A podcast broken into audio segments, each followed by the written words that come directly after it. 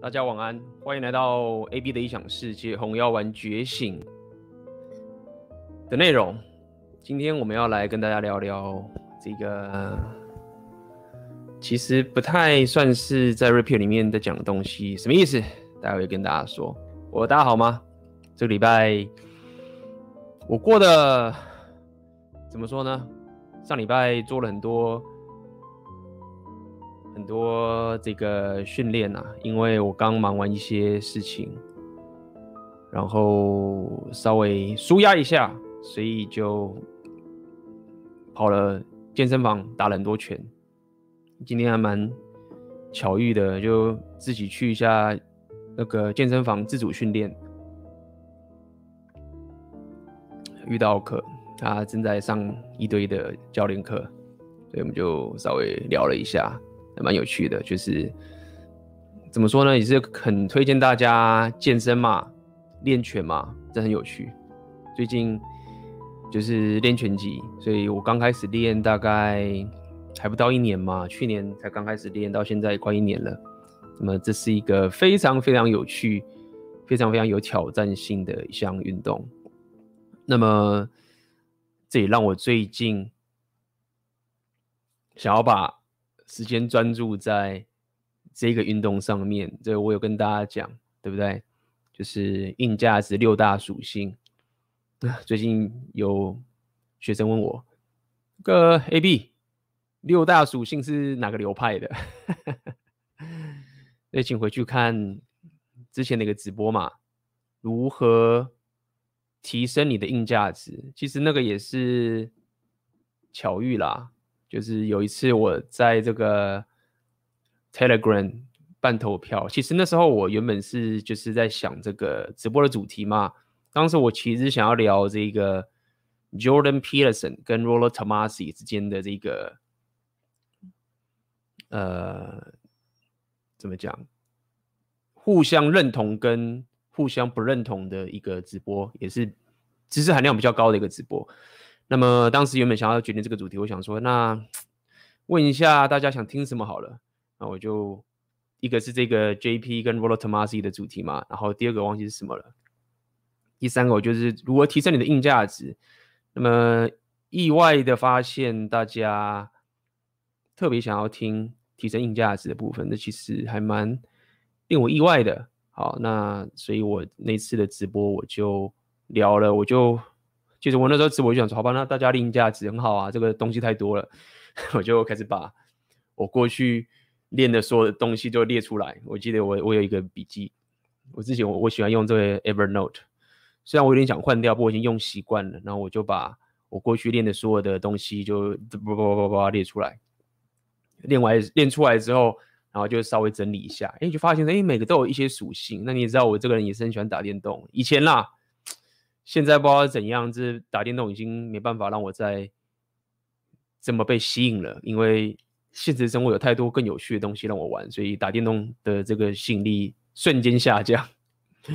很喜欢，我就很喜欢搞一些什么技能树啊，然后属性之类的。那我觉得这其实也蛮有趣的嘛。那事实上也真的是一些属性嘛，我们列列列六大属性。所以也是跟大家讲，其实这种提升你都是要经年经年累月的累积起来。无论你几岁，无论你现在什么境地，OK，在讲这个红药丸觉醒的，虽然说我们有讲到这个自我提升的部分，呃，这又是另外一件事情了，就是最近也牵扯到我的黄金订阅，不过我跳得太快了，呃，要跟大家讲，就是就是因为那一次的关系嘛，那我就开始练这个，呃，就开始讲这个硬价值的部分。那么，但其实过去我在于力量这个部分是修炼的比较少的。其实我不算是不会运动，我的运动细胞就是不算差，应该这样讲好了。但是一直都没有一个，我觉得典范很重要，因为我一直没有一个典范或者是一个一个社交情境，会让我花更多心思，或者让我深入的去修炼这个力量属性的部分。对嘛？过去可能就跳摇摆舞比较多，或者是学音乐、旅行等等。那么这一年，也许也是因为遇认识不同的人吧，奥克啊，还有等等其他的朋友，还有包含我的朋友 Jill 嘛。那么这些人都是力量属性点的很满的朋友，所以我就没有什么好说的啊，就好好拼力量，就疯狂拼力量。那就这个礼拜我就跑这个健身房时间很多，所以也是想要跟大家讲一下，就是说跟大家讲，就是无论怎么样，你来我的频道，不管你是新粉、旧粉，对不对？就是好好的去修炼这些东西是一件很有趣的、很有趣的事情。那么，呃，今天我们就是要来聊这个。一个叫做社会性价值阶级的概念。呃，不过在聊之前呢，我还是想要再瞎聊一下。最近，呃，我有去看 PTT，不知道大家有没有在逛 PTT？可能在场应该有乡民嘛。那么有学生有跟我讲，就是最近 PTT 好像在聊 Red Pill，聊的特别多。然后忽然就热起来了，然后我就觉得哦，就因为我我我其实虽然以前在 PTT 有写些文章，写蛮多的，但是我其实都没有去写 Red Pill 的内容的部分，所以我就是自己直播嘛。那我直播时间很长，所以讲过了，很多人不会看完。那我就看了一下。PTT 他们在有些人在赞呐、然后也有人就是在解释 REPEL 是什么什么样的概念呐、然后有人说哦，这个是 Red Pill 就是这样，你其实就是 REPEL，然后呃很多人都会 去针对这件事情去做个讨论。那有人说呃，有人就是说哦，REPEL，其实应该说有些人是说哦，REPEL 就就是会赞嘛，好像是这样子。那有些人是说哎 Red Pill 不就是尝试吗？就是说哦，那你就是。有人说 Red Pill 是大男人，那也有人说这个 Red Pill 就是你就专注在自己身上，不跪舔妹子。那么也有人说出于恐惧，出于恐惧，那各种说法。然后阿尔法贝塔这个词就在 PTT 弥漫开来了吗？那这种东西一新出来的时候，有人看不爽就会赞啊，也成了一个话题，我也是可以理解。那么看来看了很多很多的这个情形，就是所以我在我新的这个黄金订阅的文章，我就在聊这件事情。我就这个这这一期的黄金订阅的文章叫做“诊断与处方”的一个概念。那么，因为我发现 PTT 在聊这个 repeal，其实大家其实都是专注在处方的部分，就是。哦，你应该怎么做才能白到妹子？你应该怎么做？你应该怎么做？然后他是什么样的？然而，大家其实都没有人特别去提，比较比较比较比较少去提这个诊断的部分。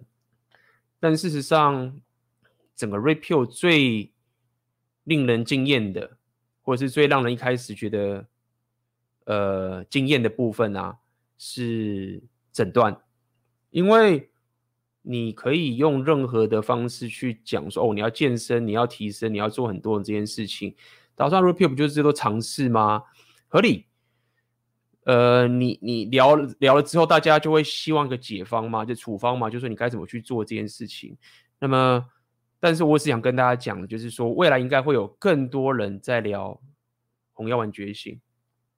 我认为啦，OK，除非台湾真的是非常的逆势，因为这个东西不是我在这边。自吹自赞，因为我们已经落后，我们已经慢别人很多了，所以我也不要讲说一定，但是这是客观的一个事实嘛。全世界是这样的潮流，这个东西老早就讲很久了。包括我今天要跟大家讲这个社会性价值阶级，可能有些人你们是知道的，那我相信有些人你们是新加入这一个这一个概念的人，你们可能不了解，所以算是帮大家科普一下。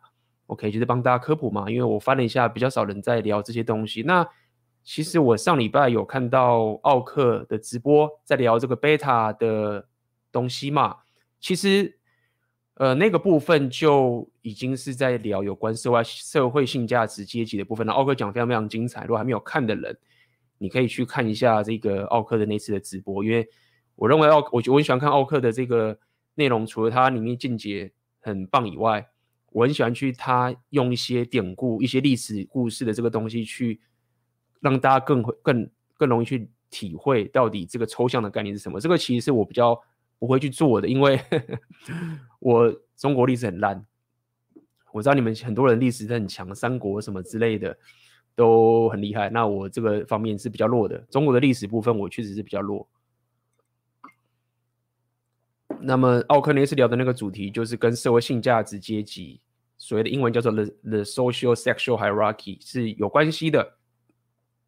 那我只想跟大家讲，就是说未来应该会越来越多人在聊这个红药丸觉醒的内容，然后各个会有各自的这个处方，对不对？那像我的处方是什么？我的处方就是所谓的自我提升，就是所谓的六大属性的硬价值给大家。OK，但是大家不要去误解，就是哦。那红药丸就是自我提升，六大属性价值，你可以这样说，但是我告诉你，这是处方部分，你要去聊就是所谓的根源嘛，根源最重要的那个精华其实在于诊断的部分，对不对？就好像大家可以说，健身就是红药丸，对不对？大家会讲说健康饮食是红药丸，对不对？你要照顾自己啊，是红药丸，没有，那都是处方的部分。OK，那么但是在聊这个诊断的话，就比较困难了。因为你必须要有一些，呃，你要有一些知识的背景，演化生物学的演化，演化这个生物的这个演化心理学背景的等等这些情形，OK，那么这个就呃比较困难。那很多是学者在聊这些演化心理学比较聊聊这个学术部分的人啊，他们通常在实战方面是比较弱的，对吗？因为就是学者就是闷在书堆里面。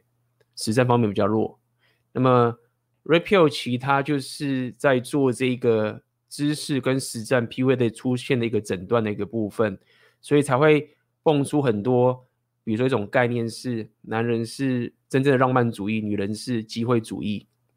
所以如果当我看到，比如说 PTT 未来有人再去聊这个说，比如说男人是浪漫主义跟女人是机会主义，然后这东西贴出来之后，一定会赞嘛。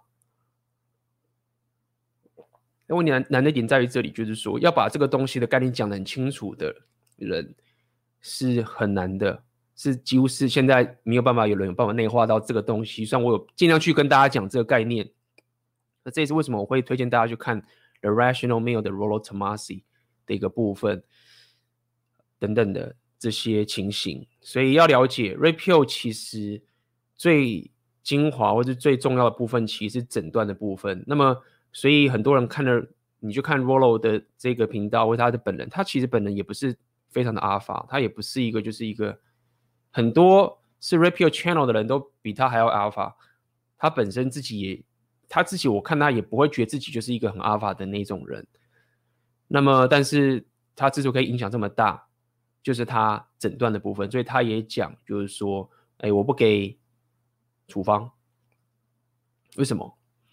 因为当我给处方的时候，我就已经把我的主观的道德强加进来了嘛，对不对？比如说，就会有人想问我说：“AB，那我结婚的时候我要怎么转盘子？”这个就是属于道德的部分。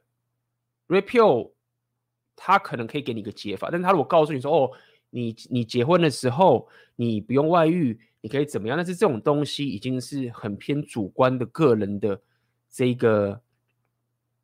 一个个人的一种道德观的一种决策，但这样的个你讲这个决策的时候，其实你你就失去了 repeal 原本很客观观察的一个效用了，他就不会去很深刻的去告诉你 Hypergamy 的天性啊等等的，对不对？比如说我们也可以讲，就是监狱那些人，他们很很强大的 Alpha 元素，对，但他们的道德是大部分人没法接受的，但是 repeal 就尽量要脱离这个道德的一个限制，所以。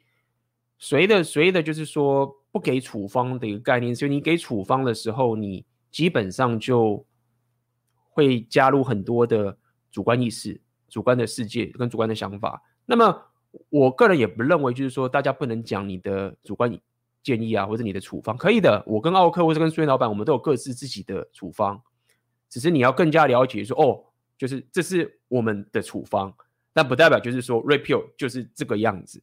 那么当然。当然讲的一副很客观，但是势必你去看 The Rational Male，他虽然说他说他不给处方，但他 somehow 还是会给一些，OK，这是避免不了的。的一个概念。所以现在你听到直播这些人，你就应该去更加了解说，哦，这个东西到底在干嘛？OK，那有些东西，有些很 rapio 的东西讲出来，有些人也是没法接受的哦，对不对？他也是非常的血淋淋哦。好，那么大家去理解，就是未来你如果听到有人在攻击你 rapio 这个概念的时候，你要去看对方的一个反应态度。那现在有很多一些女权或者什么的，会去对 rapio 会这么恨啊，或者说啊，你就是大男人，你这个就要回到过去。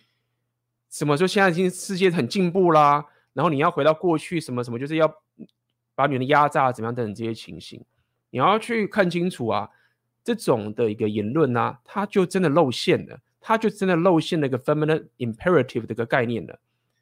它的概念就好像是，比如说今天你说有人忽然讲说 rapio 就是要强迫女生干嘛干嘛干嘛这件事情，那就就 common sense 啊，大家一定把他打到监狱嘛，没有什么好说的？但是如果当一个男人就是说。我就是 make top，我睡很多妹子，但是我觉得比较定下来，然后妹子就喜欢这样的我，对不对？那你不要，你可以走，对吧？我们在讲框架，这个是一个大家比较容易、比较代表 rapio 的一个处的一个处方，就是你要么就留下来，要么就是走。然后我要跟很多妹子约会，那你要了解，就是当有有人开始去批。了解 rapio 这样的概念，然后他又讲出妹子的天性的时候，开始批评的时候，你就要去观察，然后去观察为什么他要批评，就就是为什么？因为第一点是他讲出真实的嘛，讲出真实的嘛，就是那个东西没有被讲，是被他讲出来就干，你他妈讲出来了，这是第一点。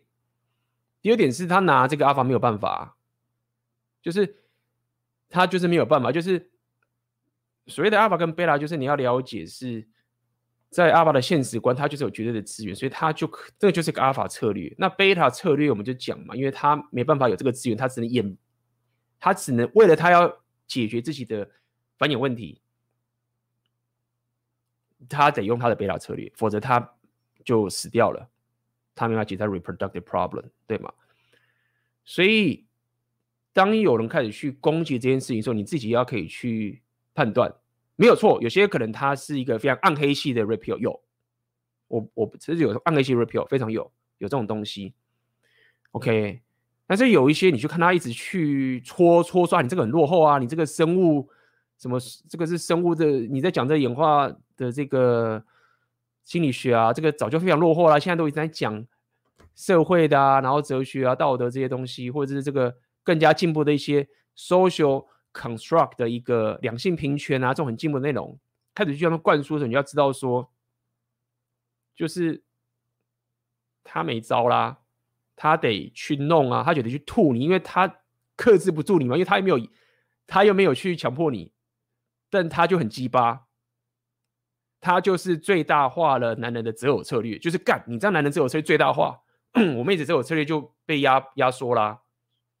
对不对？那你又把这个，你你又把这个真子讲出来，然后干，你还一群男人开始全部去提升，全部他妈去健身打拳赚钱，对不对？然后妹子他们自己也知道，妹子就就是想要这种，就是要死追这种男人，这整个择偶策略就稍微被逆转了嘛。所以你要看得出来，就是说，到底这个人他在批评 rapio 的时候。他是真的是觉得说，哦，你这个 hypergamy 怎么样去去聊这件事情呢？还是他其实是在针对他认为女人的择偶策略被收回来了，OK？然后他看到男人的择偶策略被最大化了的一种羞辱，你要可以察觉得出来，因为如果你被糊弄了，可能跟你讲说。哪哪有女生喜欢你转盘子的、对不对？没有女生愿意接受转盘子的啊、对对对，没有女生愿意接受转盘子啊！这不是不是很机车吗？你就掰啦！真实不是这样啊！因为 rapio 就讲出一个一个概念嘛，妹子宁愿跟一个 alpha 分享，跟别的妹子分享阿尔法也不要跟一个对一个 loser 专情，没有说他一定要。分享哦，但是比起一个 loser 对他专情，他宁愿他妈的跟一个阿尔法跟别的女的分享的 alpha，那这就是一个诊断嘛，把一个诊断出来，你看到了，然后你还会以为说，哦，没有女生不能接受你转盘子，就你就会，你就会被，就是所谓的蓝药丸制约，就是感觉就制约了你的择偶的一个能力跟策略等等这些概念。好，那么哎，我今天有人抖内，Alvin Song，感谢抖内，我我今天刚好拿到那个 Google 那个 Pin 嘛，所以我这个 Channel 又可以。Monetize 了，OK，有机会可以来一个反通奸罪跟 Rate 是 RED Repeal 关系这个主题的直播吗？现在努力你前面 Podcast 的听完，其实我有一集直播有聊这个哦，你可以去看看。之前有一集直播在聊通奸除罪化后的两性择偶的是怎么样的情形，你可以去看看，以前我聊过了。OK，好。所以还有很多 podcast 跟他们听完吧，所以也是一样回应一下，就是大家去看 Repeal 呃 PPT 最近在炒这些情形，就是说很多人说 Repeal 要把这个两性动态打回过去的大男人主义的社会，错了，不是这样子。Repeal 不在干这件事情，确实有些传统主义的人，他们想要回到那个东西，回到过去的那个大男人主义早期的，他们还还。想要回到过去那种很传统的那个概念，而且这种这种人，我感觉是宗教的人好像比较多。Repi 其实在做的，与其说要回到大过去的大男人，他其实是要找回新的男女动态的平衡。因为我们在讲嘛，因为在六零年代的性解放运动之后，女人的 hypergamy 得到了一个前所人类历史上前所未有的解放。女人的择偶策略瞬间跃进，然后包括女人的经济能力啊，或者是这个女女权运动等等这些情形，妹子的选择力极高了，所以过去的两性动态平衡就变了，失衡了，然后男人就搞不清楚，所以 Repeal 其实是因为这样的一个失衡之后，然后开始出现了更多的人要玩制约去。羞辱男生说：“你你不能最大化你的择偶策略啊！你要负责任啊！你如果不负责任，你就是渣男呐、啊！但是你没有权利喽，因为两性平权喽，等等这些情形，所以整个就失衡了嘛。所以 r i p 才会崛起，因为很多人爆炸了。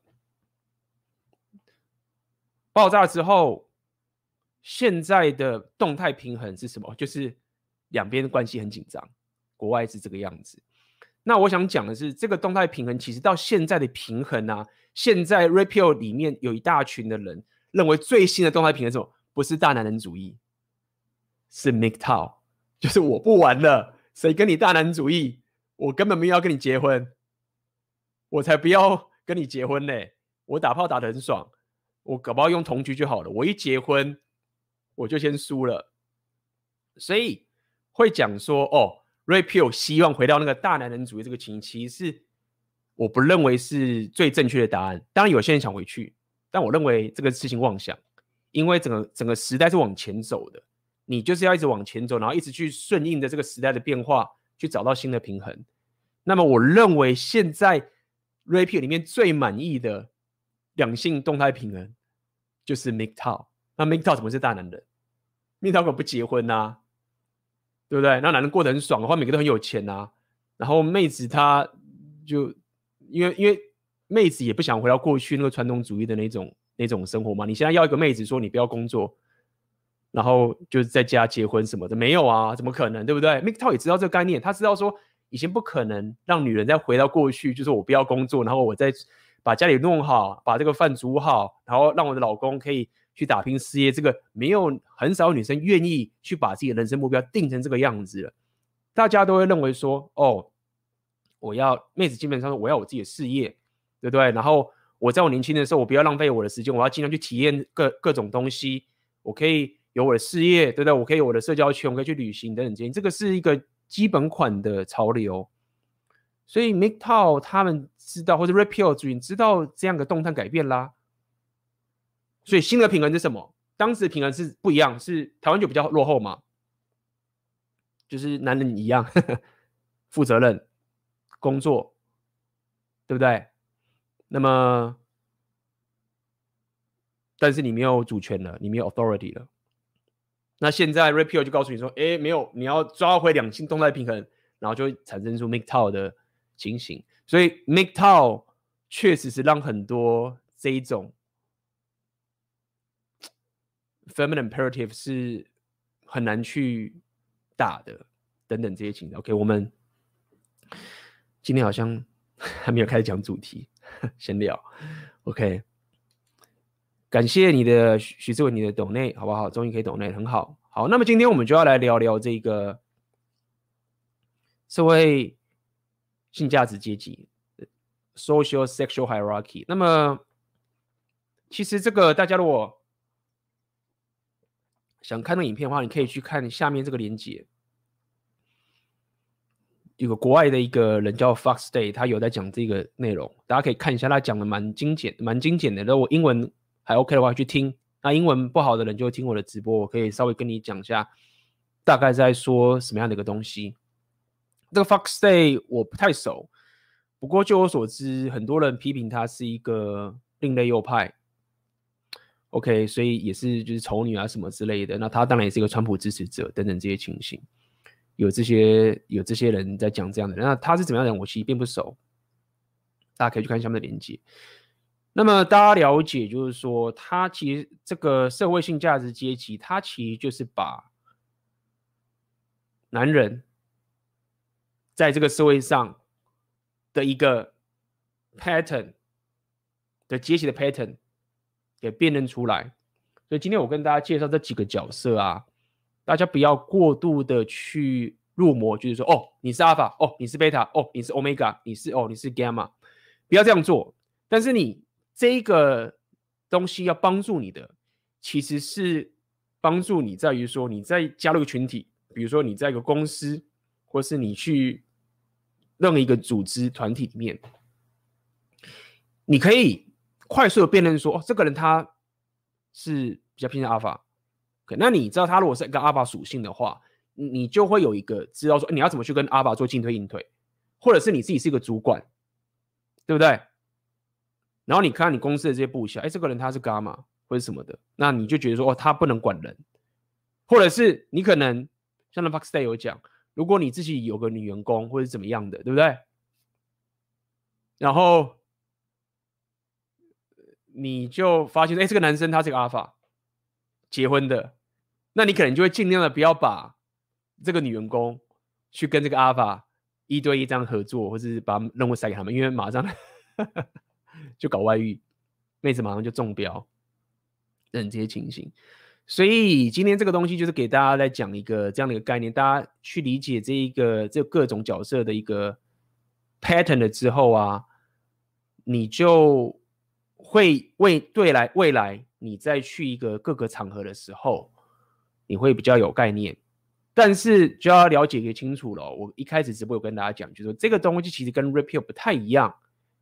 其实 Red Pill 没有这么多，他不是这样去理解解释 Alpha 跟 Beta，还有我们刚之后要讲的这些 Gamma、Delta、Omega 等等这个东西。所以大家先分分分一下，就是说不要把社会性价值阶级里面的角色去直接融入到说，哦，这是 Red Pill 在讲的 Alpha 跟 Beta，有接近有关联，但是不一样。原因在于。Red Pill 它注重的是两性动态，即男女之间的一个概念。它的 Alpha 跟 Beta 是很偏向两性动态的元素的部分。但是今天我们讲这社会性价值阶级，它其实比较不接近两性动态，但还是有。但它主要是讲男人之间的一个阶级的一个部分，好不好？所以第一个就要先跟大家讲，OK，它总共有五到六个角色，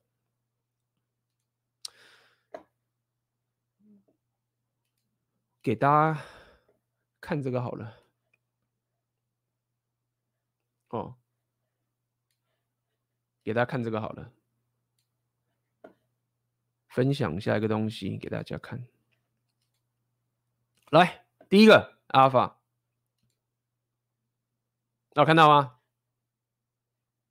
还找了一个图给大家，好。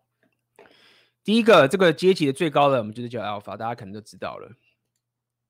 那么 Alpha 是什么样的人物呢？基本上就是一个，就是个领导者。大家如果以前在学校时代的时候，发现那个校队队长啊、系学会会长啊，从这个总是一堆人追寻的对象啊。给阿法他是一个领导者的角色，那么他的特点就在于说，男人想变成他，男人想追随他，然后女人想跟他在一起的一个对象。OK，但是阿法他虽然是一个团体的领导者啊，但是他本身怎么讲，责任很重。OK，而且他的竞争意识很强。阿法这个讲师他。不太会愿意让有人去在他的地盘上撒野。他看到人的时候，他就想跟他竞争。这是一个阿法很很重要的一个一个属性。那么当然，这样的人他就是自信啊，自信非常的过度自信，这个是经常有的一个事情。那么在这个情形的时候，其实上次。我在我的课程里面有讲这个概念，就是说大家了解，就是阿法其实不是那么好当的，因为出事的时候他就是第一个要负责，然后爆炸的时候死的可能最快的就是他情形。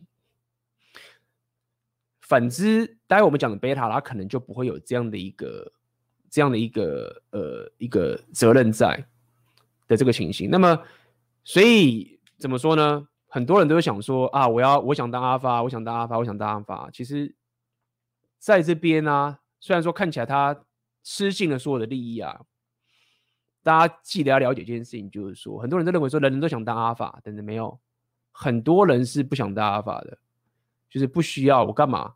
不是说阿法就把到妹子啊，阿法才可以赚得到钱，然后阿法可以过生活过了没有啊？不会是这个样子的。所以在你。在看着这个阿法的光环之前呢、啊，你自己要想清楚，我真的要当阿法吗？这件事情我觉得是非常非常重要的。那么，再者，阿尔法有个特性啦，平常我们一般人啊，很多一般人这样子看到人的时候啊，其实你不太会有这种。很自然的反应就想要去察觉对方说：“哎，干，我这是他妈的阶级比他高，我可以把他干掉。”但是阿尔法呢，他们两个在互互相对撞的时候，其实他们第一步就想说：“干，到底谁的阶级比较高？”他们就是想要先比个高下，这是他们的很天生的一个竞争很强大的一个属性。那也因为如此，就是你如果去看。各种人物典范的话，像过去的话，像这种成吉思汗啊，不用说，就是阿法。那现在还有谁？比如说美国总统川普，他基本上也就是阿法。如果你真的要去找这个典范的话，那或者是像贾伯斯，那基本上也是。OK，这些人你可以去稍微去感受一下阿法是一个什么样的一个人的存在。那接下来我们就要讲第二个阿法是这个情形，第二个。贝塔，那么这边就要跟大家讲啊，就是说，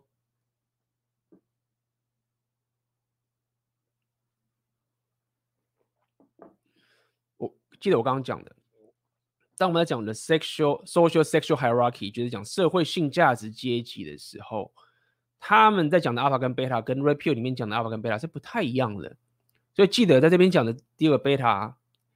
他们是一个，他们跟阿法最大的不同点就是，他们其实缺乏野心。他们没有像阿法那样一定要有竞争意识非常非常强，但是他是很有能力的哦。他可能是某一种副手，阶级也是很高的。那基本上他一定得附着在他的特色，就是他会附着在阿法上面。大家可以去想想看自己的周遭的一个团体或自己的公司等等。一定有很多，不要很多，一定有个贝塔存在。就是贝塔它存在的点，在这个社会性价值的概念，就是说它一定要附着在阿法身上，因为它不要负全责。所以在这个情形下面的时候，嗯，他的 downside 比较少。出事的时候，呃，他比较不用负责任。那包含当我们来讲这个贝塔的时候啊，它有一个很重要的一个属性，就是它忠诚度很高，它忠诚度很高。那么包含贝塔其实也蛮讨女人欢心的哦。大家如果看我这边写的，放了一张图，对，找了好久，你知道吗？妈妈找图给大家。这个其实是这个其实是我课程的讲义，我这一次拉出来一部分给大家讲一下。可能这在场的有些是学员，可能有听过，但我觉得这个可以跟帮大家科普一下。贝塔的部分，它其实蛮忠诚的，所以所以你不要把贝塔想成是一个好像会绕跑的人，他比较不像是就是说我不用负责任，然后我就绕跑，他不太是这个样，他就是觉得说我要有一个领导者在前面，那。我最强大的价值就是辅佐，或是跟着这个领导者一起走，我就可以发挥我最强价、最强大的价值，而且我对他也很忠诚。对，虽然说他不用负责任，但也不代表就是他就是那种就是马上就落跑的人，是这个情形。OK，那么这个就是贝塔的一个一个属性，要跟大家讲。那么在这边的贝塔要记得，它不是我们平常 Rapio 讲的那些。说、你很 beta，你是 simp 啊，你是 loser 啊？没有，这个 beta 在这边讲的比较像是一个一个仅次于 alpha 下面的一个重要副手的一个情形。OK，那各位，我相信我刚刚讲了，在一个组织里面呢、啊，在公司上面应该都会遇到这样的一个状况。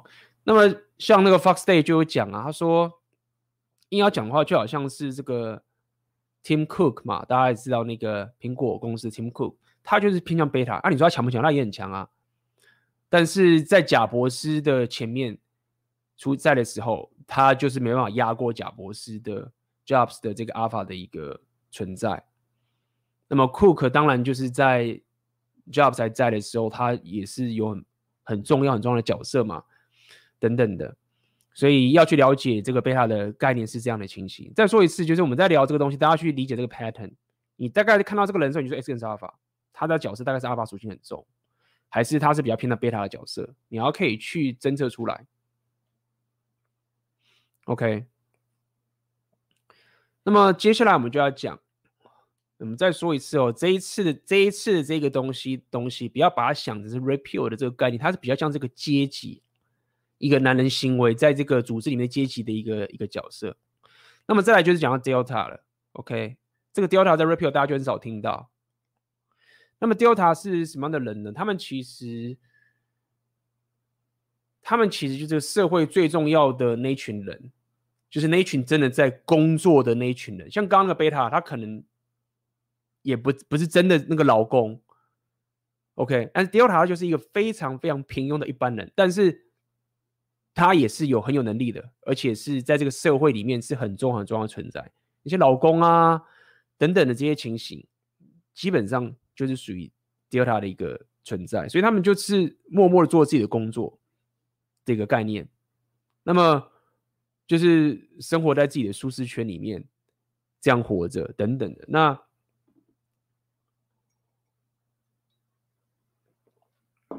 他们很需要人给他们尊重，所以如果说你自己是主管啊，或者什么之类的，也许你就会有一些概念嘛。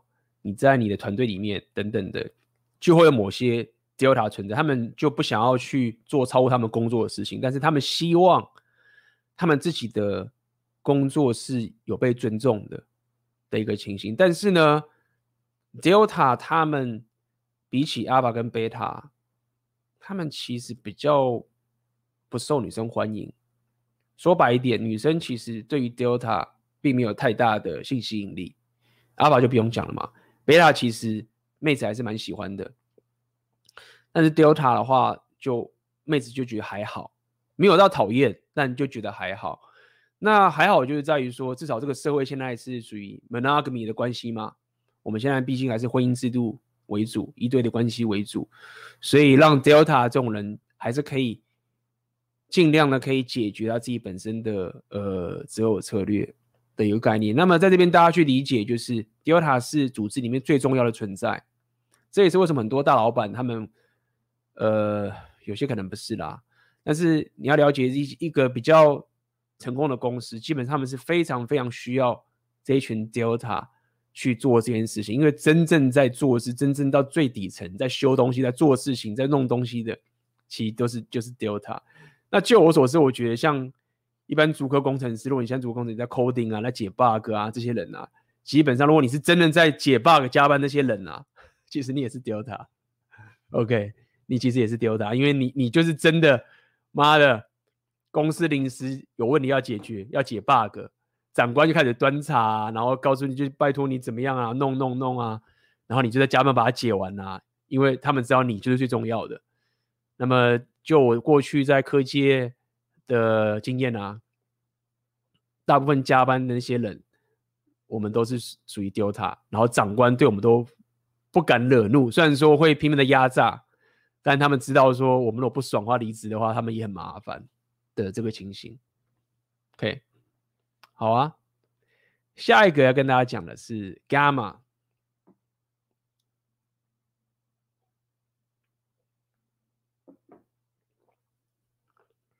伽马这个东西就是一个很有趣的存在了。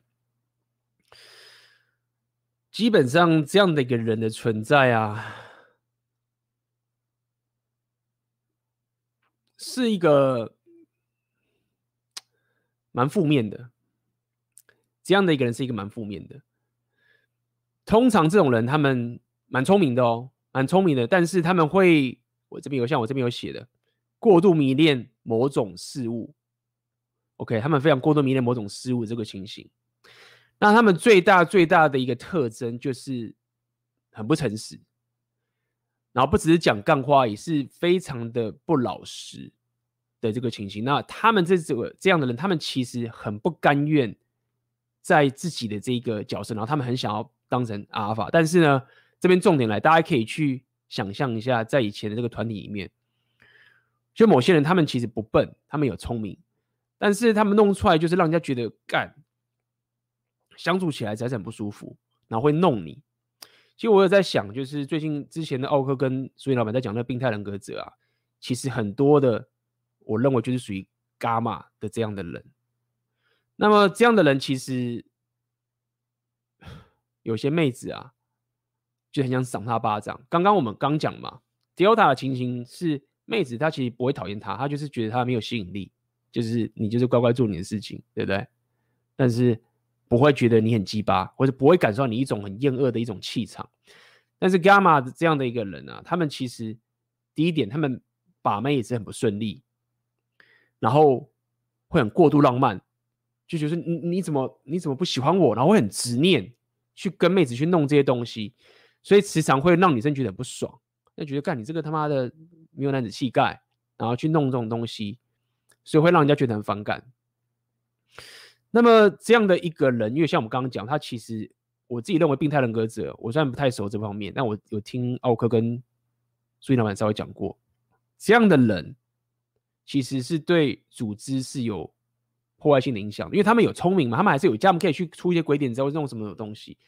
但整体来说，因为他们不诚实的关系，其实他们经常会对组织造成一个破坏性的影响。这就属于伽马的存在。下一个，OK，很多名词哦，Omega。那么，Omega。基本上就是最惨的。Omega 最惨的点就是在于说，基本上啊，就是社会最底层的人员。那么，刚刚无论是 Alpha、Beta、Delta 跟这个 Gamma，妹子至少都还会知道他的存在，就是知道这个人哦，这个人他很认真的工作，但是我对他没有欲望。如果是 Gamma，其实蛮想打他一巴掌，对不对？但是 Omega 最惨的就是。妹子根本不知道他们的存在，他们根本连那个牌桌都上不了，那也是完全失去希望的一个族群。那这样的一个人，因为被人家过度忽视的一个关系啊，他们的社交能力当然是很有问题啦。那重点在于，就是说这种人越多，如果他们一不小心，很多会干蠢事的。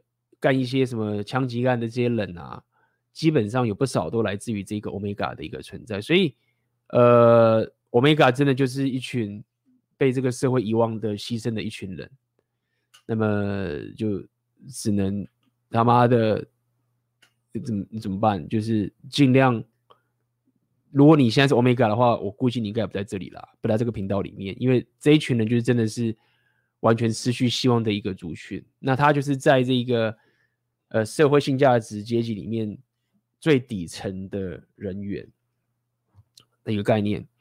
那么一般来说，如果你看那个 Fox Day 的话，它基本上就是介绍这五个角色。那有第六个叫 Sigma。那之所以这个第六个 Sigma 它不在里面的原因，是在于说，刚刚那个里面，它毕竟还是存在在这个阶级里面，彼此是有在这个组织里面的从上到下的一个阶级。但是 Sigma 它就是属于孤狼。他本身很有价值，但是他就不喜欢当王，因为当王就表示他负责任，就表示说他要雄踞一方，然后他要管理这些人，他为下面的所有人负责。但是 Sigma 这样的人就不喜欢，他就是想要只身一人，然后到处去客串，去去去没有羁绊，这样讲好了。那这样的一个人本身的存在，之前我刚好课就有聊过这件这个事情的，就是有像 Sigma 这样的人，其实 Alpha 看的是很忌惮的，因为他们能力很强，只是他们就不受约束。那因为他不受约束的关系的话，可能会 Alpha 这种人竞争意识很强，你能力这么强，你哪一天哪不会倒戈？而且他。阿法也会认为说，Sigma 其实会看透阿法的一些思维跟想法等等这些情形，所以 Sigma 跟阿法，阿法其实是看不太顺眼 Sigma 这样的存在。那么就我所知啊，就是很多人就是会想自称自己是 Sigma，因为就觉得这个 Sigma 是最最性感的，就是我不在组织跟你大家玩等等这些情形。所以你可以，大家可以去看到很多这个频道啊，就会在聊有关，就是说哦，我是 Sigma Lone Wolf。我是孤狼 的一个情形，好，所以这个就是所谓的呃，这个 social sexual hierarchy。那为什么我要跟大家提？今天跟大家聊这个情，就是我刚刚跟大家讲，就是说，呃，如果你有稍微的去理解这样的概念，但我希望大家不要太过于。受限于这个角色，说哦，你就是阿尔法，你就是什么的，因为它其实是一个很流动的一个概念。但是你至少可以去观察到一些 pattern。那包含像刚刚这个，比如说，呃，他们常讲，比如说变态人格者，那其实是一个 pattern 的一个概念，对不对？所以你你如果比如说你遇到阿法的时候，就我刚刚讲嘛，你就知道说，干妹子都被他吸走啊。那如果说你现在，在管理一个组织或在用个东西的时候，你就知道说，你把一个妹子一对一的去跟他弄在一起的话，你的风险就会提高嘛。或者是你发现，哎，这个人他是 Gamma，他的他的他整个人气场就是很 Gamma 的一个形态，那你就可能就会觉得说，我把他去安插在去管理一个团队的话，干那出包是的机会可能会很大，对不对？那可能比如说有个是 Beta，那你就会知道说，哦，他其实很喜欢当副手。那他想当副手，你就知道说他一定得依附在一个阿尔法身上，他才可以发挥他最大的价值。这个其实我蛮有感的，因为因为当你当阿尔法的时候，你就是第一个往前冲的人。那我之前有感，就是每次我可能比如说我我之前做很多，比如说我在创业啊，或者我在去经营任何东西，去开拓我的社交圈啊，比如说我在上海开拓我的幺八五学校等等这些情形。你觉得知道说不是每个人都可以当 Alpha 的，不是每个人都敢这样吗？冲出来去跟他竞争的，他们就是有些 Beta，他就是需要有一个 Alpha 站出来挡所有的责任，往前冲，然后这个 Beta 就会散发出很强大的价值。这个我非常非常有感，因为。我当时在创立摇摆舞的时候，在上海的时候，这是其中的例子，还有很多例子，我就举这个例子给大家。你你去搞这种东西，你就会引起其他的那个阿尔法不爽啊，就干你什么咖，那你台湾来的咖，你这边弄等等的，就很害怕。那很多人就不敢去负全责去做自己想做的事情嘛，去跟对方竞争嘛。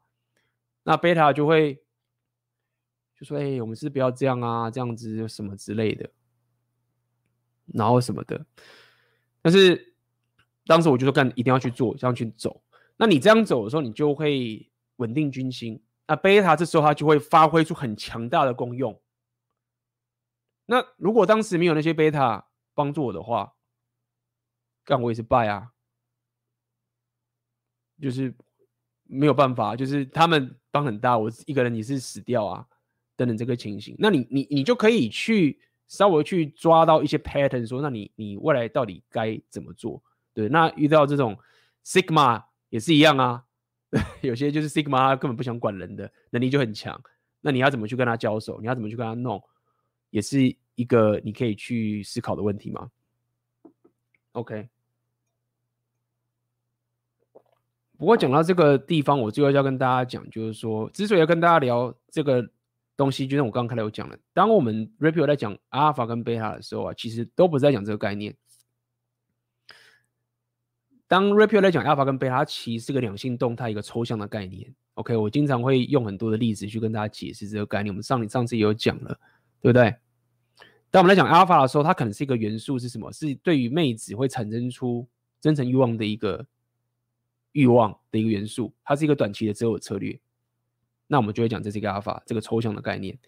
那当我们在讲 Beta 的时候呢，我们讲的是一个长期择偶的策略，讲了这个供养安稳的的一个。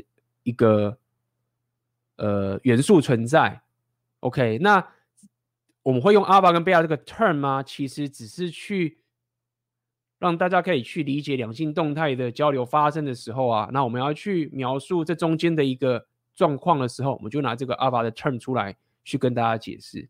好，所以我知道会把你越听的时候，你就觉得越来越复杂，干嘛弄那么复杂等等这个经历没有啊，就是一个诊断嘛。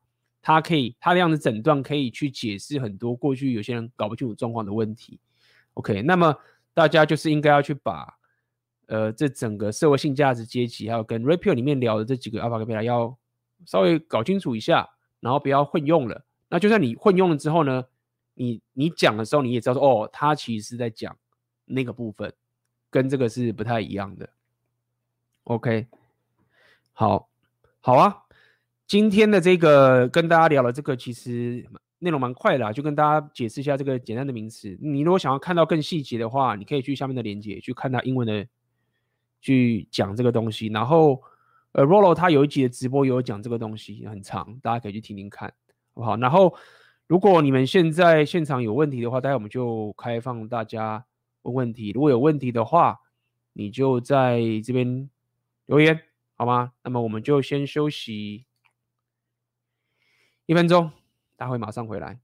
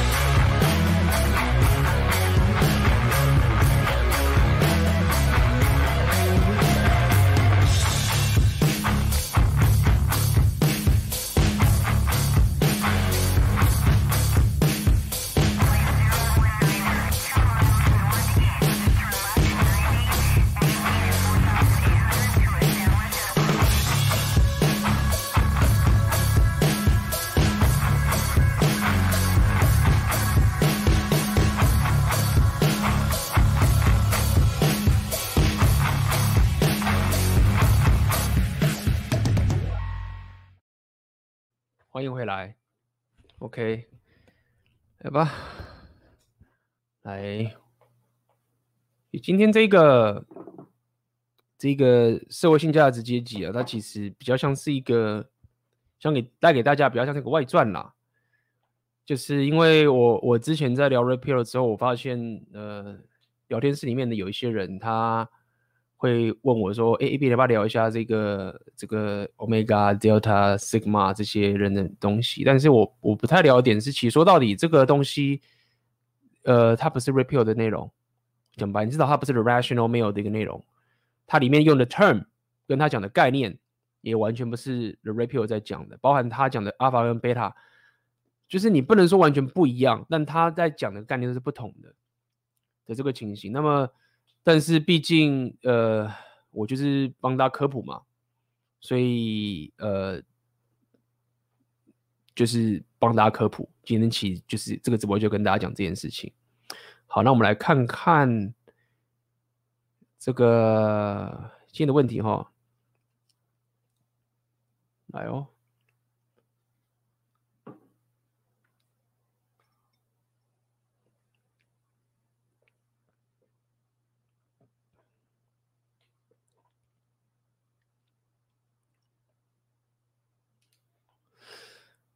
这个 Dan 啊，齐米，你问这个 AB 这个 Dan 啊，我知道那你说的是一个那个 IG 的那个很强大的网红嘛，我跟他不熟诶，你觉得呢？你觉得他是阿发吗？我跟他不熟，我知道很多人在聊他，但是这个人我其实不太熟，不太了解他。OK，大家其实也可以留言啊，认为去聊聊，你觉得？你过去认识的一些一些典范啊，或者什么的，你们觉得他是属于哪一个？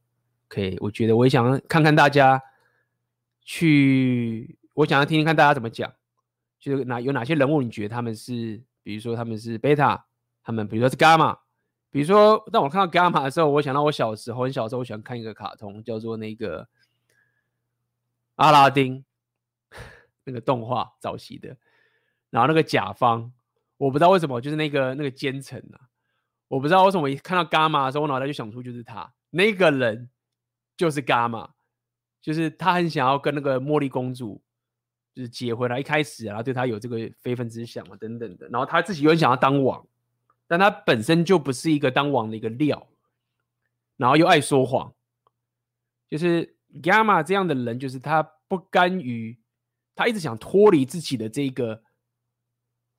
这一个他不想要的一个的一个的一个地位，然后说话嘛，刚讲过了，然后妹子又想打他这种感觉，就一一看到就觉得妈的，真的很不爽的这个情形，对不对？所以呃，这个就是我一我一听到伽马的时候，我就想那个甲方，然后呢，Sigma 的时候一样，如果以那个以那个电影来讲的话，我觉得早期的那个。就不是早期，就是那个电影那个阿拉丁啊，他一开始当了街头混混的时候，他其实就比较像是 Sigma，对不对？就是他很有能力嘛，然后但是他就不受约束啊，妹子也喜欢他，他就不想当王啊，他不想当 Alpha，那在过程他最后也他最后也不想要当王嘛，然后就想要就是放下国家，结局是这个样子嘛。那么就我所说，我当我想到 Sigma 的时候，我就想到那个阿拉丁的那个早期他穷困的时候不受约束的那种情形。对不对？他也没有要辅佐别人呐，那他就是一个孤狼，到处去走。OK，所以大家可以去想想看啊。其实，其实这个，我我老实讲，就是说这个社会性价值阶级啊，我相信有有其他人，比如说像奥克他们，或是有些人会用一些人格去分类嘛，说你是什么什么逃避人格型啊，什么，大家都会有自己的方法去归类一些呃人的这个。行为，但是社会性价值阶级它比较像是以一个男人的一个组织的一个这样的一个概念去做区分，好吗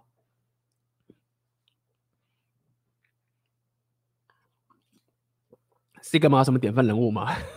我刚讲阿拉丁，他不是虚构的，你觉得呢？你觉得有哪些人是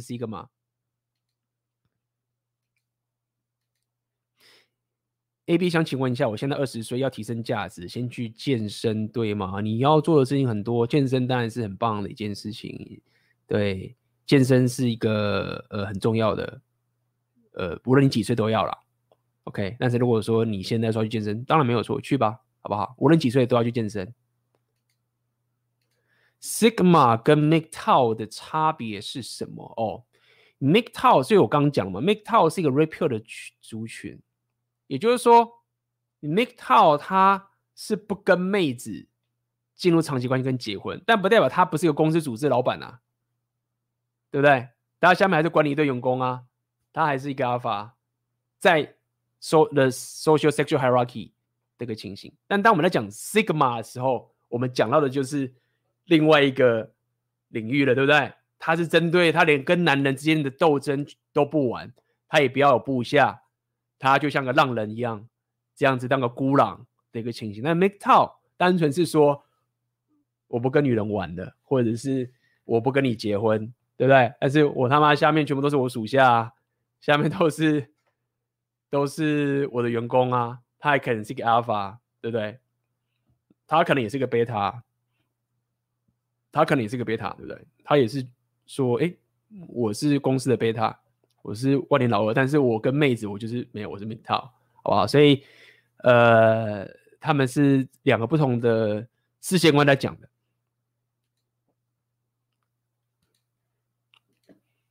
想问 Alpha 完全体是什么样的概念？是在家很贝塔，在外面很 Alpha 吗？是否？敢不要不要把这名字打出来，想害我，是不是？呃，那两个你贴的这两个人是不是？我不确定，我跟他也不熟。OK，我真的不太去，因为我不认识他们嘛。那么也也只能去看这个媒体报道去报他们的这些人，所以我觉得不客观，好不好？不熟。那么 Alpha 完全体的概念其实就是你完美的展现了。在 Red Pill 里面的 Alpha 跟 Beta 的 Hypergamy 的平衡跟提升，所以如果你只有太多的 Alpha 元素的话，就像我们刚刚讲嘛，为什么我会讲 Alpha？我们就把它讲讲的是一种短期的择偶策略。很多人搞不清楚，就是说为什么会讲说 Alpha 是个短期的择偶策略？就他就是没有办法给妹子或者给他的后代。有个比较安稳、长期的一个顺畅的一个发展，或是养育，因为阿爸就到处打炮啊，对不对？你你可以是一个原来八加九嘛，短期策略很强啊，妹子看上来就干，就中了阿法的毒瘾啊，或者是中了这个短期策略的请求。所以说短期就是概念嘛，就是他激起妹子的短期策略的欲望。满足了，所以你如果没有贝塔的元素的话，你的生活是很不稳定的。你你的生活是很不稳定的，OK？所以你你必须要有一个，我建议是大家你要有一个阿法气场当做你的 base，但是你要有贝塔气场当做你的调和，在跟他谈判啊，或者在跟妹子相处的时候，你框架先守着。对不对？你框架先用你的阿巴气场守着，但是你同时要可以满足妹子长期的择偶策略，那是很困难，一般人是很难两个都达到。那大部分坊间在聊自我提升的人，他们其实都不聊 Alpha Face，他们都只聊 Beta Face。负责嘛，对不对？就是为家庭，就是供养家庭啊，找到好工作啊，这些很棒，但他们都是 Beta Face 的部分。那所以，阿尔法完全体之所以会说阿尔法跟贝塔是很互斥的，就说没有啊，我阿尔法，我我很壮什么的，我也可以保护妹子啊，然后就是不是这样吗？我也可以同时，为什么它是短期？所以我就讲嘛，它这个抽象概念，当然你当然可以说我很壮，我也可以保护妹子，让她舒服。没有啊，就是我们当然是讲健身，是你阿尔法贝塔都可以，你这样讲当然可以说哦。我我我我很壮，那我这个很阿尔法，那我同时间也可以保护妹子，那我也保护到她啦。对啊，所以我们才会说健身很棒嘛。那你你一健身上，你基本上你你有很你有很棒的这一个基础，就练到了阿尔法跟贝法贝塔的两个属性的概念。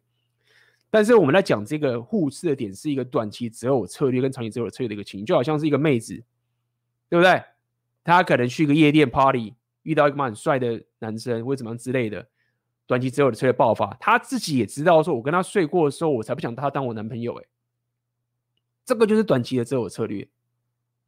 那同时也是一样的道理，他看到一个人，他有安稳的一个情形，对不对？他是妈现在的工程师。工程师安稳的工作，人畜无害，那会怎么样？妹子在做的事情就是什么？她就是不要跟这个人发展短期择偶策略，什么？就是结婚前或是我不想要现在跟你打炮，就是你要尊重我。他不是不觉得那个人没有吸引力哦，贝塔也是有吸引力，贝塔费也是有吸引力，但他就想要把它安插成是一个长期的择偶的一个标准。所以就会说，没有没有，我这个人不乱来的，就是我才不想我你这样会不珍惜我啊，或者什么什么之类这样子。因为这时候妹子对你就是一个长期的择偶策略的发展，但是大家会觉得说，哦，就是所以这个女生她不会去跟人家一夜情，没有，就是 Rebel 讲出来一个真实嘛，同一个妹子她可以跟你发展长期的择偶策略。然后你以为她的择偶策略就是这个样子，她就是这样的女人，她就是非常的一定要认识很久啊，然后我们要非常了解彼此的兴趣啊什么之类的，然后可能三个月或半年之后呢，然后我们才会在一起嘛，就没想到干，奇怪，不是同个人吗？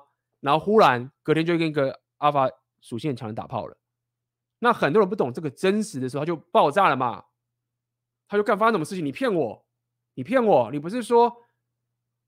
你不是说那个吗？你不是说你喜欢我，然后你说你你希望你男朋友就是一定要怎样才行吗？怎么你忽然就跟那男生打炮了？你骗我！那所以我们才在讲，就是说，Red Pill 其实不是要你恨女人，Red Pill 不是要你恨女人，Red Pill 是告诉你真实的时候，你才不会恨女人。所以当你知道真实，就是说，哦，同个妹子她有一个非常互斥的择偶策略存在。那你要做的就是要可以，不是说你要做，这是处方的嘛？阿法完全就是这样，我短期择偶策略也行，我长期择偶也行，所以就会有人跟你讲说，没有啊，我看到我遇到我老公会怎么样的？我们一开始很快就上床了，但是我们还是走向很长期的关系啊。那这样的其实就是算某一种这个阿法完全体，某一种两种都融合在一起，对。的一个情形，所以，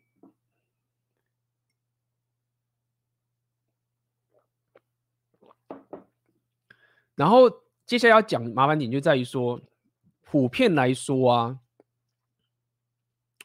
我有思考过这个问题，到底你如果是先练贝塔，然后再练阿尔法比较好呢，还是比较难呢？还是先练阿尔法再练贝塔比较难呢？很难说。你你如果先冲阿尔法，然后的风险就是在说，如果你你是歪路走太多，你是比如说你是八加九或是什么之类，作奸犯科之类的，你进监狱，那你的环境会让你很难去练到贝塔，你会很痛苦，你的生活就一团乱。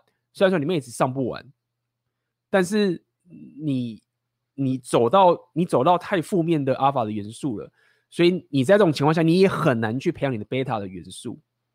但是如果说你你走的是比较正道的话，你先培养出你的阿尔法元素，你再去练你的贝塔的话，是比较比较顺利的。但如果说你从小就一直是走贝塔，你后来要练成阿尔法，不是不行，但是我觉得是蛮困难的。所以这个大家可以去思索一下，就是阿尔法完全体就是这样的概念，是两种互斥互补的属性，然后他们都是妹子的择偶策略，这就是所谓的 hypergamy。然后他们会，它是流动会调配的，对不对？调配什么意思？就是说，我现在二十几岁，二十岁，干我理贝塔干嘛？我要阿法，对不对？等等的这些情形，这个我之前都聊过了，好不好？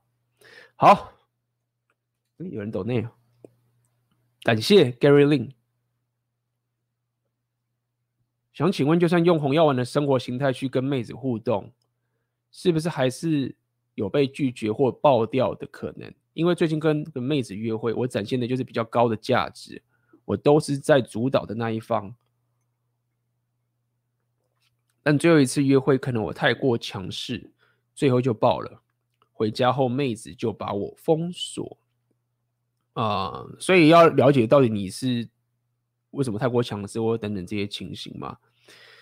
不过当然啦、啊，无论你是什么样的人，你一定会被妹子拒绝或爆掉的这个情形。那么，通常你会爆掉的原因，也不是因为你太过强势，而是你缺乏这个叫做所谓的社交直觉或社交互动 （social 那个这个 social collaboration）。懂吗？就是说你是互动的问题，你你可以维持你的阿法气场，但是你爆掉的部分呢、大部分的原因是在于你的社交直觉没有练好。OK，你你可能这个互动的过程中就让妹子就把你弄掉了，因为看起来你应该还没跟他上床啊。就大家了解，就是说。当然啦，你你不能跪舔，这是合理的啦。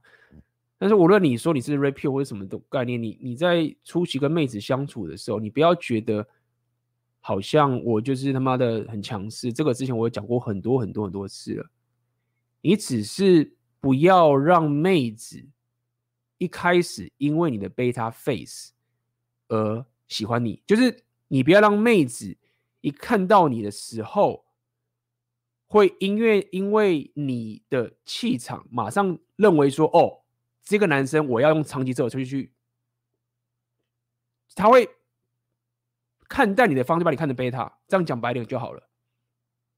你要去防这件事情，那怎么防？很多人就比如说，你一开始就不要刻意的去秀你的财力啊，你不要去讲我的事业啊，你不要去讲一些很供养者的部分去去取悦他。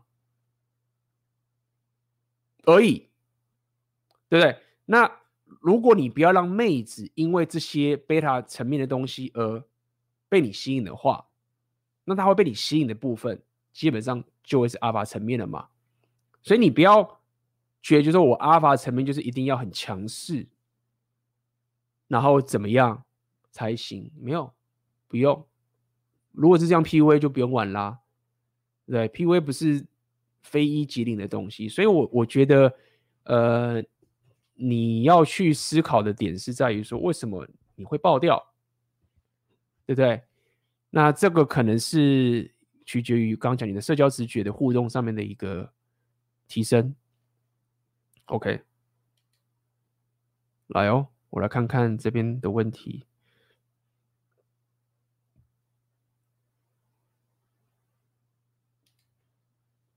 想问 A、B 这些社会阶级人格的行为和成长环境会有什么关系吗？如果是要培养下一代，应该要注意哪些方面呢？我觉得很有关系。我觉得很有关系。其实我觉得，我觉得要培养下一代，当然有很多个很多个情形，但是我觉得有一个东西是蛮重要的，就是我认为。小时候，你给那个小孩，你要买给他一个他对自己有自信的一个元素，就是你如果有买给他一个自信元素，就是说我那些女人，比如说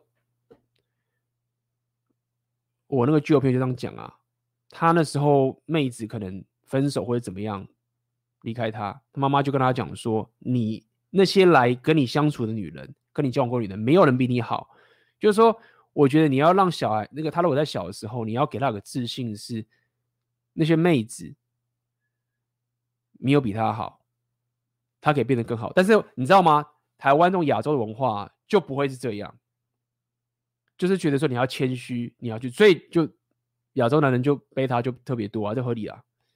但是我真的认定，就是说你在小时候给他这个自信的植入观念进去的话。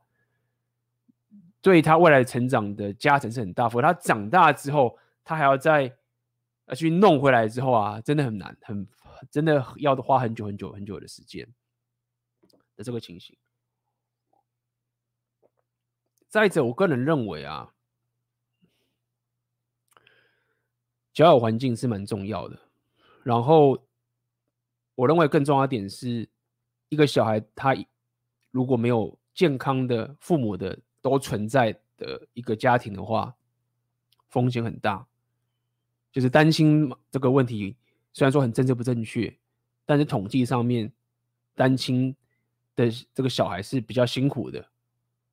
所以，我认为有一个爸爸展现出价值阶级，别讲价，就是阶级能力、男子气概的层面，然后妈妈做好供养，然后比较情感上面的东西给小孩，两个人都要各司其职的这个角色，我觉得对这个小孩在往前走的时候会有很大很大的关键。我认为有一个，就是这个是科学实证的了，一个小孩。要处在有一个爸爸跟个妈妈的时候，而且是生父生母的时候，是有最大的效益的。那听起来现在这件事情已经没有这么的简单了嘛？OK，所以这几个方面是我可以跟你讲的，包含你从小给他植入植入这个自信的部分。当然你不能让他变得小屁孩啦，这个合理吗？那你当然是要有爸爸去控管这样的人啊。你之所以爸爸会这么重要，就是不要让这个小孩太过唱秋嘛，太过放肆嘛。太过没有办法去克制好他自己的搞固酮嘛？爸爸的存在就是这样子，抑制住一个男人搞固酮不受控的这个情形，他要让他给控制住，这就是爸爸要做的工作，控制住这个小孩不受控的男子气概。这样，所以很多国外的监狱里面的人都单亲啊，单亲妈妈的啊，为什么没有爸爸去控制好他小孩的睾固酮啊？一下妈妈变成欧米伽跟伽马，就是很多嘛。OK，请问 AB Red Pill 的知识近年来有更新或是新增新的项目吗？呃，你可以去看看 The Rational Mail，他最近要出第四本书，不是 Rational Mail，Roll Tomasi 对，The Rational Mail 要出第四本书了。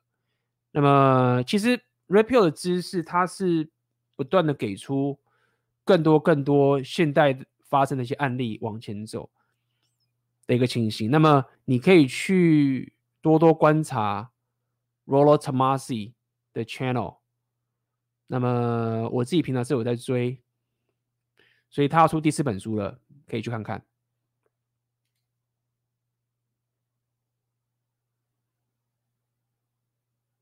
哎呦。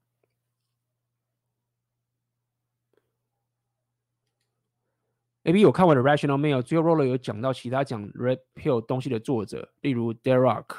哦，他的东西，宗教的东西我就没有去看了，所以这部分我没有办法回答你，不好意思了。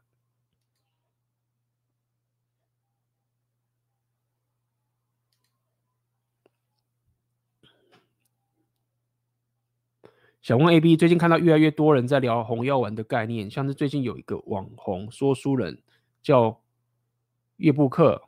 他在最新的说说影片说到《爱情市场学》这本书里面提到很多红药丸的概念，而且那本书是在二零一六年就出了。想问 AB，在越来越多人知道红药丸的知识，不管是男是女，你觉得未来的两性动态会怎样改变？女生听到红药丸后对择偶策略会不会有又有改变呢？其实，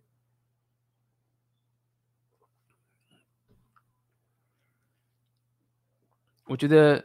两性动态的改变啊，会就像我刚刚直播有讲，会进入一个新的平衡，因为 repeal 其实就是在让男人知道自己的价值在哪里。在拔管之后，很多人拔管之后，就是很多人在蓝药丸制约里面啊，太多了，就是他过去真的不知道自己的价值，可能在婚姻里面。明明就是超级有价值，还觉得说，干我他妈离婚，或者是我被这妹子甩之后，我就没没救了，所以就陷入这个匮乏的境地。所以红药丸的知识其实就是只是让这一群，就是让男人可以更加自己知道自己的价值所在，那他也可以更加知道女人的天性嘛。那知道女人天性就是我们刚刚讲所谓的 hypergamy 嘛的这个情形。那知道 hypergamy 的概念之后，他的行为绝对就是会有很大的改变。但是在短期上面，我必须老实讲，在短期上面会让男人跟女人之间的长期关系的机会会变得更少，但是也会让强者变得更多。至少在西方造成的情形就是 MGTOW 会越来越盛行的一个情形，然后女人因为呃本身也可以处理好自己的生活嘛，也够有钱嘛，所以在西方其实相较于早期那些传统主义的时候啊，你看结婚率开始下降嘛，这是一个情形发生，但是呢。我想要讲的点是，也不要这么的悲观，因为我觉得有些女人她们也是希望男人开始更有骨气、更有价值，所以这是好的部分。那么我听到女人听到红药丸觉醒啊的改变，我自己看到至少有两种，一种当然是很反对，就是觉得说你这些人就是丑女，就是什么转盘子啊，然后渣男啊这件事情，这个是第一种。第二种是他的反应是，他忽然就是以前以前这个妹子，她遇到这些她不喜欢的男人，不是不喜欢，就是说没有 hyper 完全你的男人，就是这个男人还很好，他他被他的 beta face 被他面给吸引了，我们刚刚讲了嘛，然后可能跟他交往了，但是就觉得说。这不是我要的关系，但是他人对我很好，那我到底该怎么办？然后对于自己的 hyper 人的天性，他觉得很羞愧。他可能不知道他自己 hypergamy，他不知道这个 term，但他对于自己择偶策略这种欲望，他觉得很羞愧。他觉得说，我从小到大，这个社会就是告诉我说，我应该要觉得这样的一个 beta face 男人是最好的，对不对？然后他们这个社会都告诉我说，那些 alpha 男人是最坏的，会搞烂你的生活的。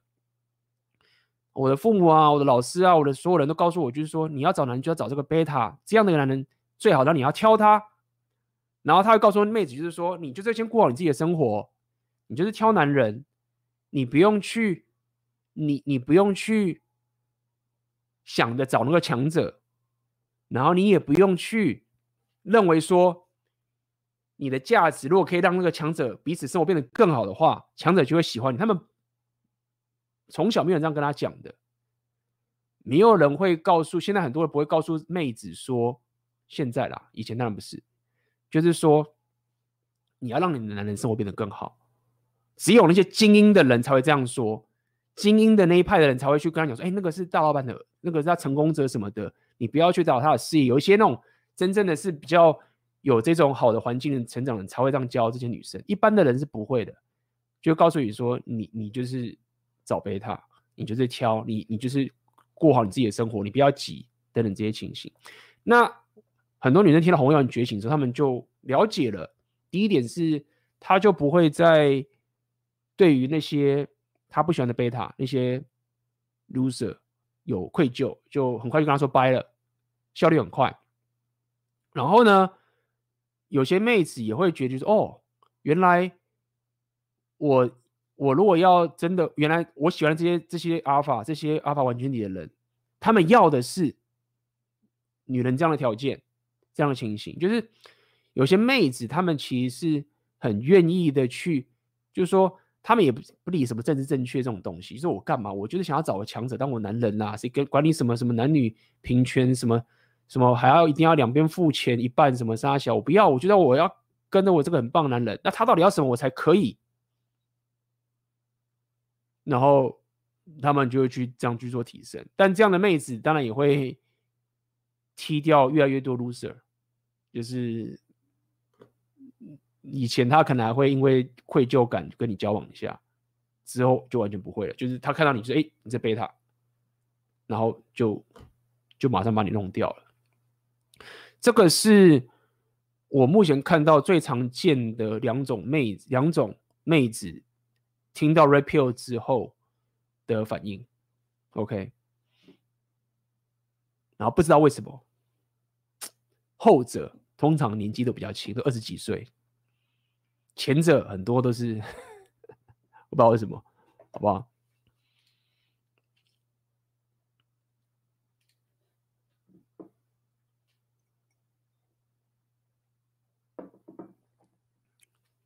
？A B 大大你好，我是从 Podcast 那边过来的，想请问你之前讲到硬价值的六大属性，其中的商人属性我不是很懂，你是说一定要有自己的事业或者是第二事业才算是有商人属性吗？也就是寿星阶级即使薪水很高也不算。好，所谓的商人属性是这样，就是说你到底有你自己。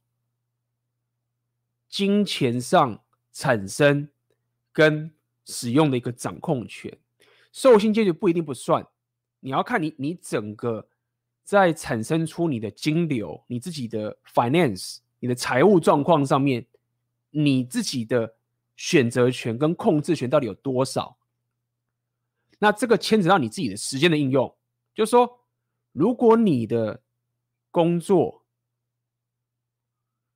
你几乎都没有自己的时间，而且你都一定要 follow 长官、follow 公司或者 follow 这个组织的规定。虽然你的薪水蛮高的，但是你完全没有任何自己生活的掌控权的时候，我当然不会说你商人属性练得很烂，但是它不会是最好的情形。你当然比那些薪水烂的人又没有自己时间的人还要好嘛。所以商人属性讲的概念就是说，你到底有多少的选择权？无论是你时间上，就说所谓选择权，就是说好。比如说，你现在会觉得说，我可以，就是说，我安排我今年，我就是前面一个月，举例，两个月、三个月，我就好拼，我接下来九个月，我可以干什么，我就干什么。你可以做这样的选择权。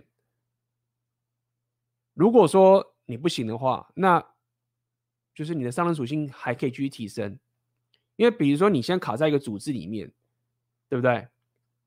长官不让你请假，不让你去。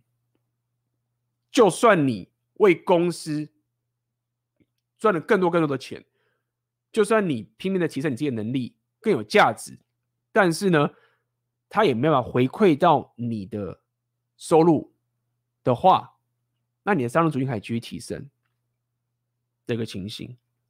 所以说，如果说你是受薪阶级，不一定啊，你可能是一个很有价值的员工，对不对？然后。你自己安排你自己的生活的时间，你你觉得说，我这样子是最轻松的。比如说我领薪水，我拿去投资，然后我工作又是我喜欢，我的生活有最大的掌控权。你要回归到你生活最大的掌控权，来去决定你的商人属性。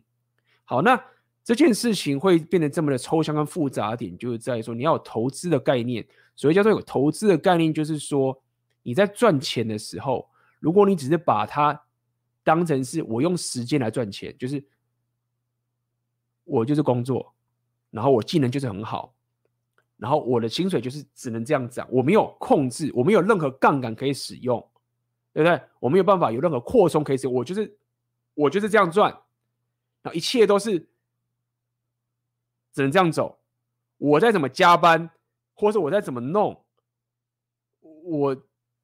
我没有办法做任何的改变，他就是虽然很有钱，但他就是这样走上去。那么上人属性只是告诉你，就是说你在早期的时候，你要跳脱出你这个赚钱的 pattern。那你可能会觉得，看这怎么可能？没有，就是可能。你看到周遭世界上说那些公司说那些东西，他们绝对不是在那边土法练功去这样子赚这个钱的。你必须要跳脱出这样的一个 pattern，你要让你赚钱的方式可控制的，就说好我。现在想要赚更多钱，我可以调，我可以有各种策略可以去调参数去做这件事。比如说，我可以多出个产品，我可以有各种选择的策略去决定，让我的的收入可以瞬间的改变，因为我可以控制嘛。好，这个就是所谓的商人属性。那你可以问看你自己，我可以控制吗？对不对？我现在在上班，我领这个钱，我可不可以说我不干？第一点好，可能不行。那我说，我如果我忽然想要赚更多钱的话，我有什么方法可以做？我请老板帮我加薪，或是我要换工作，那他长期上来讲话，我是不是可以这个价值一直累积上去的？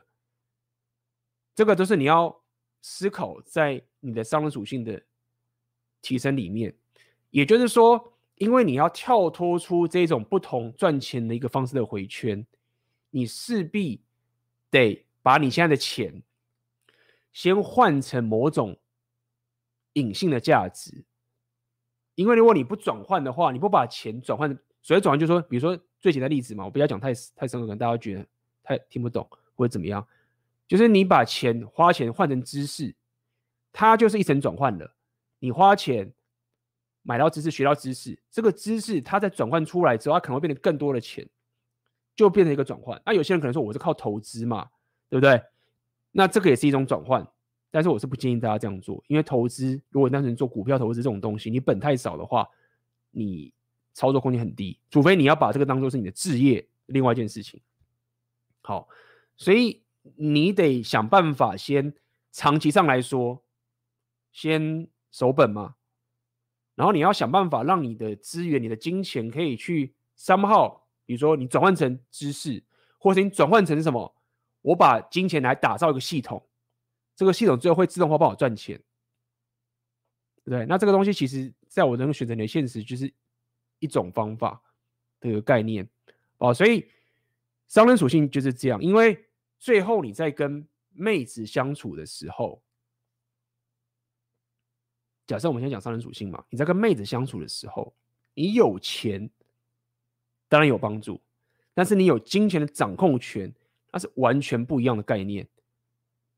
你有一个很高的薪水，但是你就一直被加班，这卡量没有任何的选择的时候，你就是一定得去那个地方，你才能有这个收入的时候，你选择权不够。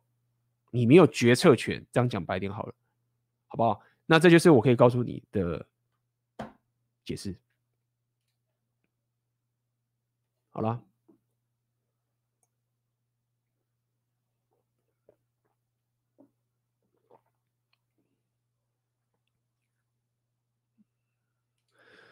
那对于单亲家庭在没父亲的情况下，可以以谁为榜样，还能够养成阿尔法吗？其实。我跟大家讲，就是说这个当然是比较困难，但是大家了解，就是说现在我们这个时代是一个自媒体的时代，是一个网际网络的时代。事实上，很多人他们是可以从其他人的身上，呃，得到榜样的，可以去学习的，这是可以的。所以比较困难，但我不会说不行。我只想告诉你，就是说现在很多人。在从小的时候没有得到一个，比如说他们可能担心，没有一个好的典范之后，他们长大的时候还是可以透过找到其他人当做自己的典范来去成长。我觉得这个是可以办到的。那么怎么办到呢？其实我认为教育还是很重要的啦。就是你你如果有这个，就是我六大属性里面讲的智力属性嘛。你的智力属性够的话，你再去。找到榜样，一直去提升学习的话，我认为是呃是可以做到的。所以现在很多很多人就是这样啊，他们小时候家庭是没有好的榜样，他们是透过很多很多的透过网络，比如像 Jordan Peterson，他其实就是这样的干。为什么 Jordan Peterson 会在西方这么红？因为整个西方有一大票的男人，他们都没有好的榜样，他们没有找到过去那些。真的有男子气概的爸爸在教育着他们。那 J.P. Jordan peter 出来之后，因为是网络嘛，他出书，然后他有自己的 YouTube 频道，所以才会让这么多人就是这么喜欢他，因为他们从他身上找到了这个榜样，找到这个男子气概的这种能力跟提升等等这些情形。OK，所以这个是现在他们很多西方人他们处于的状况，不要浪费这个。这个自媒体的这样这样的一个一个环境，OK，好的，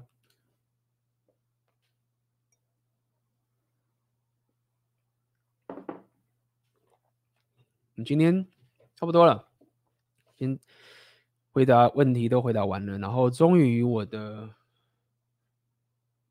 怎么讲，我的频道。又可以抖内了，恭喜，OK，就是有大家的抖内，这种当然是互动，看起来就是开心很多啦，对不对？就是大家的抖内，其实就是对我来说是一个很棒的鼓励嘛，嗯哼。那么我也想好奇问问看大家嘛，就是 Rapio 聊这么久了，然后其实我有稍微观察，其实很多人。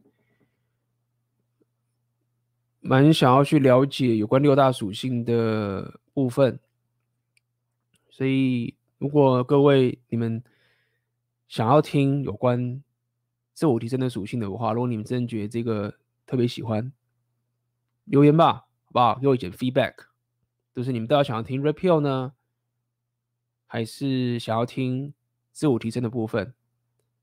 那是蛮重要的。那这也是我。本业嘛，在做这件事情嘛，每个提升我都非常的热衷的去走。那无论是像我也很久没有讲旅行啦，也很久没有讲这个文艺属性的修炼等等这些情形，浪人属性我也很久没有讲了。那包含商人属性，我发现蛮多人你们蛮有兴趣的。那这件事情我觉得确实蛮重要的。商人属性的一个概念会影响你的生活品质很大。那么我很早很早以前就开始在修炼自己的商人属性了。那么我只想跟大家讲，就是说在我们这个年代，商人属性的修炼是完全可以的，需要点时间，但是没有这么容易。不过我自己的观察，OK，我周遭的朋友，无论是 高学历啊，或是学历普通啊，各个领域啊，我都可以看到他们整个商人属性的转换跟提升，改变他们自己的生活形态，有更多更多选择，然后讲的话跟做的事情就完全不一样了。这个是经常看到的，商人属性也是一环，浪人属性其实也很棒，就是。怎么讲呢？突破舒适圈这件事情是我早期经常在做的事情。那么他要面对很多的这一种未知的恐惧等等的。早期我比较去喜欢去跟大家分享这个 topic，它会让你陷入更多的混乱，以及让你可以走更多的英雄旅程。那因为我很喜欢这方面，基本上我对我自己的生活上面的期待就是不断的当一个，也别讲浪人，就是我很我很我我没有办法一直待在太过秩序的环境，这个是包含我自己职涯呀，或者我说的东西都是这样的一个概念啊，这样我才会感觉到一个活着。但是这过程中，其实很多人就不知道该怎么往前走。那你让人属性点的好的时候。